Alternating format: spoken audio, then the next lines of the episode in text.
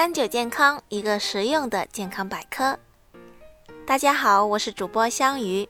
每年五月的第三周是全民营养周，今年已经是第六届了。二零一六年，中国居民膳食营养宝塔提出了要培养清淡饮食习惯，少吃高盐和油炸食品。成年人每天的食盐量不超过六克，但二零一二年的调查显示。我国居民每人日平均摄入食盐为十点五克。就目前中国居民的饮食习惯来说，要达到这个要求还有一段距离。中国人吃食讲究色香味俱全，不可避免的添加的调料就会相对多一些。而六克的盐，包括酱油或者其他食物中的食盐量，仅仅相当于一瓶矿泉水一瓶盖的量。而很多人一顿就已经不止这个量了。还记得熬夜加班，为了犒劳自己，深夜里点的那些炸鸡、烤串、小龙虾吗？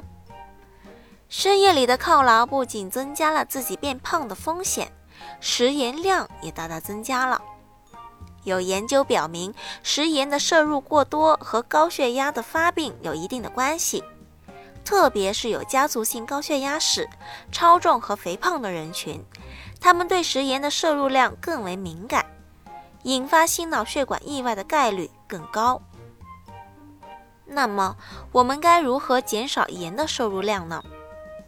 首先，当然是要改善自身的饮食习惯，逐渐调整自身的口味，慢慢的将自己的口味逐渐清淡化，少吃重盐重油的东西。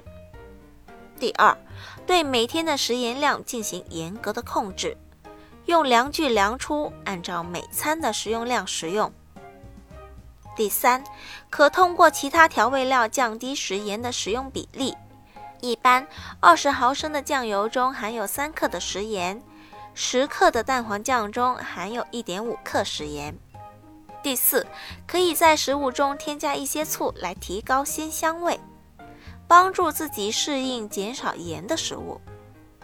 第五，在有条件的情况下，尽量食用新鲜的食材，同时需要警惕加工食品中的盐，从而降低食盐的摄入量。第六，多运动，多喝水，加速体内的新陈代谢。好了，今天的节目到这里就差不多了。如果您有任何的问题，欢迎在评论区给我们留言。我们下期再见吧。